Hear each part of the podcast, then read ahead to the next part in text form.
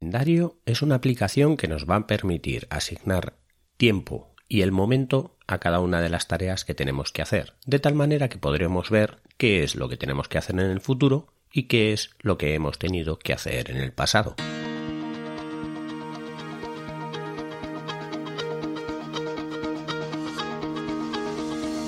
Hola, estás escuchando Proyecta, un podcast de Emilcar FM sobre dirección y gestión de proyectos, metodologías ágiles, lean, productividad y mucho más. Yo soy Abel Yécora y os voy a contar todo lo que tiene que ver con este mundo.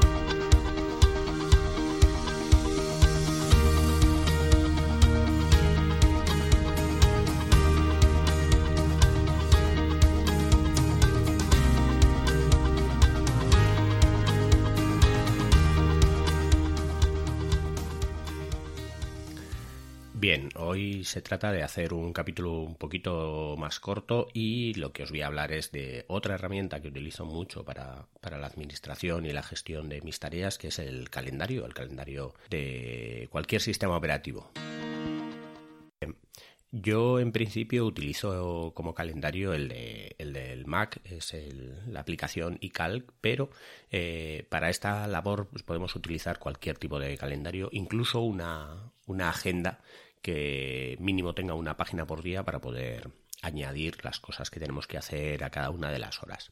En este caso, eh, yo utilizo la aplicación de calendario del Mac. Como digo, podríamos utilizar cualquier otra aplicación de calendario. Y básicamente lo que se trata es cuando tienes que hacer algo en un momento dado o algo tienes planificado para hacerlo, lo apuntas en el calendario de tal manera que eh, eso te vale para ver de un vistazo la carga de trabajo que tienes, pues bien ese día o bien esa semana, depende de la vista que tú pongas. El calendario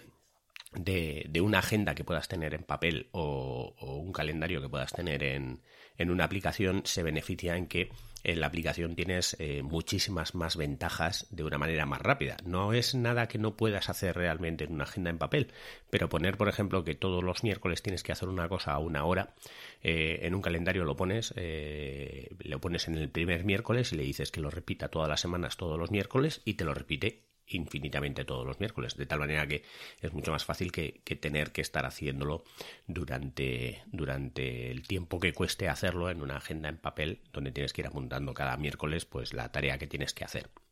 De esa manera, lo que hacemos es eh, pues multiplicar tareas o hacer tareas repetitivas que pueden ser unas por la mañana y unas por la tarde. Podemos eh, gestionar distintos horarios para las tareas. Podemos hacer tareas que tengan que ir en un día en concreto eh, y también podemos hacer tareas que puedan que puedan ocupar un tiempo concreto de, de un día. Entonces, eh, el calendario, lo bueno que tiene muchos de los calendarios es que se pueden sincronizar con calendarios de otras aplicaciones, como por ejemplo eh, Google Calendar, y en mi caso, por ejemplo, tenemos calendarios compartidos dentro de la empresa para saber qué estamos haciendo cada uno de, las personas del equipo de trabajo, incluso eh, pues gente de la oficina, pues para saber si se, les, si se les puede llamar en este momento o van a estar reunidos. En ese calendario vamos a poniendo todo lo que, lo que tenemos que hacer para, en un momento dado, si llaman por teléfono un cliente y pregunta por un técnico en concreto, saber eh, pues cuándo va a estar disponible ese técnico y en qué momento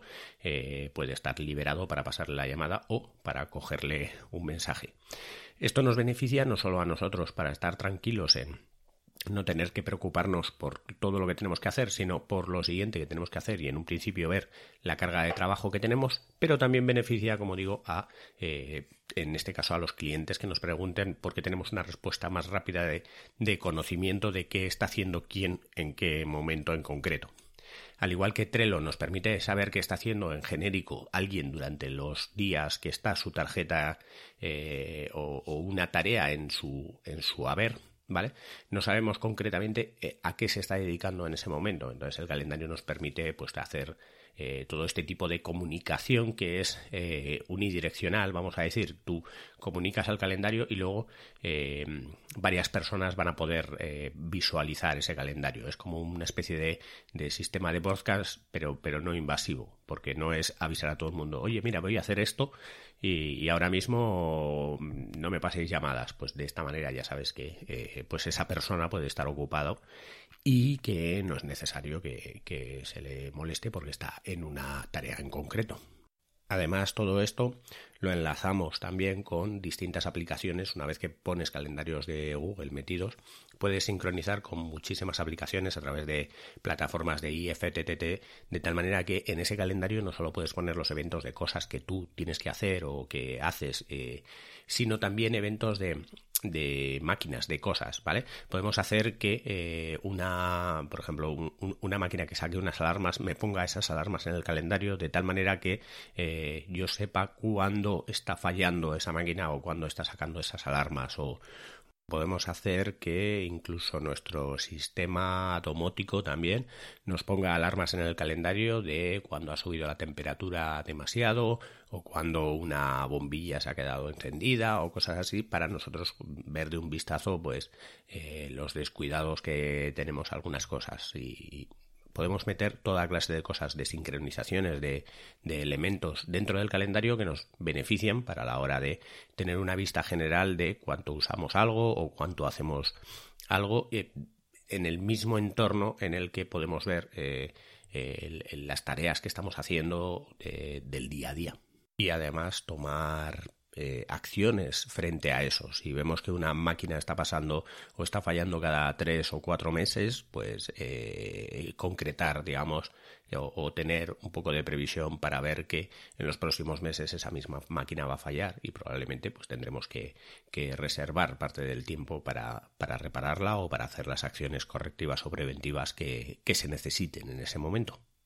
Sé que parece una de las herramientas más obvias, pero eh, como dijimos al principio de este serial de, de herramientas, las más obvias en sí es una lista de tareas, simplemente un papel donde estás apuntando las cosas que tienes que hacer. Aquí es una manera de apuntarlas, eh, digamos, en, un sistema en el que vas a asignarles un tiempo y asignarles un momento para realizarlas, un, un tiempo de inicio, un tiempo de fin, que básicamente es como asignar un, mini tiempo, como si fuera cuando, asignas el tiempo a un proyecto, pero en este caso le estás asignando ese tiempo a las tareas. También el calendario es la base más eh, grande de, lo que es el sistema de time blocking, que, eh, que básicamente se, se, basa en eso, en asignar un tiempo ya dado a cada una de las tareas y asignarle un momento para realizarlas, de tal manera que eh, esas tareas se tienen que hacer en ese momento porque ya lo has preasignado antes y ya lo has dicho antes que esas tareas se tienen que hacer en ese, en ese momento. Entonces, el calendario, aunque parece una, una tarea, o sea, una herramienta de las más sencillas, en realidad es una herramienta muy potente que, que usan millones y millones de personas eh, como algo muy natural y eso es lo que, lo que más le beneficia al calendario, que, que nos lo muestra de una manera tan natural que, que apenas necesitas una curva de aprendizaje para, para tener que ponerlo en marcha y, y sacarle el máximo partido a, al calendario. Hoy es un capítulo corto porque tampoco es que el calendario, creo que todos sabéis manejar el calendario. Lo único que os animo es a que aquellos que no lo utilicéis le deis una vuelta de tuerca. Eh, beneficia mucho en el sentido de, eso, de la tranquilidad, de saber que tienes las cosas apuntadas y programadas para, para así olvidarte de, de, tu, en tu día a día de, de todo lo que tienes que hacer. Eh, a mí me pasa mucho en el trabajo eso, el que me, un, un comercial o algo me pregunta cuándo se va a realizar esto y le digo, espera que lo miro en el calendario porque no me acuerdo, no sé cuándo, cuándo lo tengo y, da mucha tranquilidad el no tener que acordarte realmente de todas las cosas, sino que simplemente mirándolo en el calendario pues lo, lo tienes una respuesta y, además es relativamente rápida por los buscadores que suelen tener los calendarios y cosas así. Lo que sí que me gustaría es deciros que, bueno, como ha empezado la temporada en septiembre y eso, pues que tenemos nuevos podcasts en la red. Y en este caso tenemos tres podcasts. Vale, os lo voy a resumir un poquito. El primero es un podcast que se llama Intrépidos, que, que está eh, hecho por Gerardo Rato. Bueno, Gerardo Rato es un gran conocido en el mundo del podcasting. Tenía uno de los podcasts más famosos en el principio de, del podcasting en, en español. Y bueno, Intrépidos es un podcast de tecnología y de aeronáutica y astronáutica. Tiene esos tres temas y, bueno, con, la particular agudez eh, que tiene Gerardo Rato, pues comparte cada semana experiencias y opiniones acerca de la realidad digital que nos rodea. Además, nos eh, embarcará en un viaje por el mundo de la aviación y pondrá en órbita noticias y novedades del sector aeroespacial. Podéis encontrar eh, Intrépidos pues cada lunes en cualquier aplicación que escuchéis podcasting o en emilcar.fm barra intrépidos. El segundo podcast que tenemos es eh, directo al mensaje.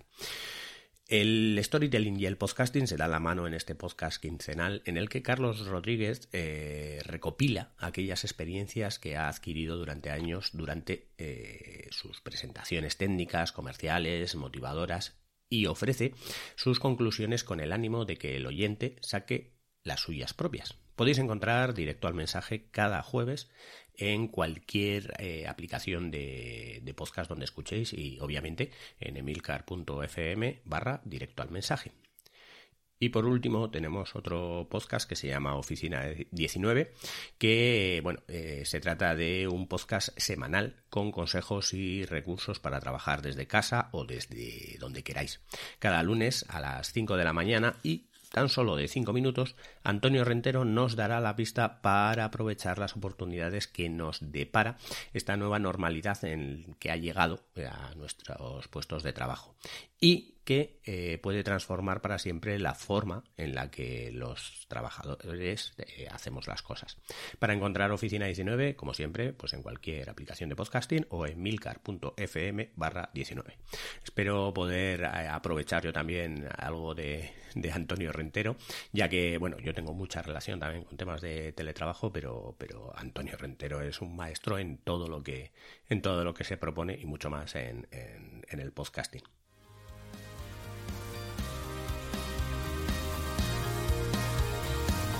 Y hasta aquí el capítulo de hoy. Muchas gracias por escucharme. Tenéis todos los medios de contacto y la información y los enlaces del capítulo en emilcar.fm barra proyecta, donde espero vuestros comentarios. Hasta el próximo capítulo y no os olvidéis de que lo bien planificado bien sale.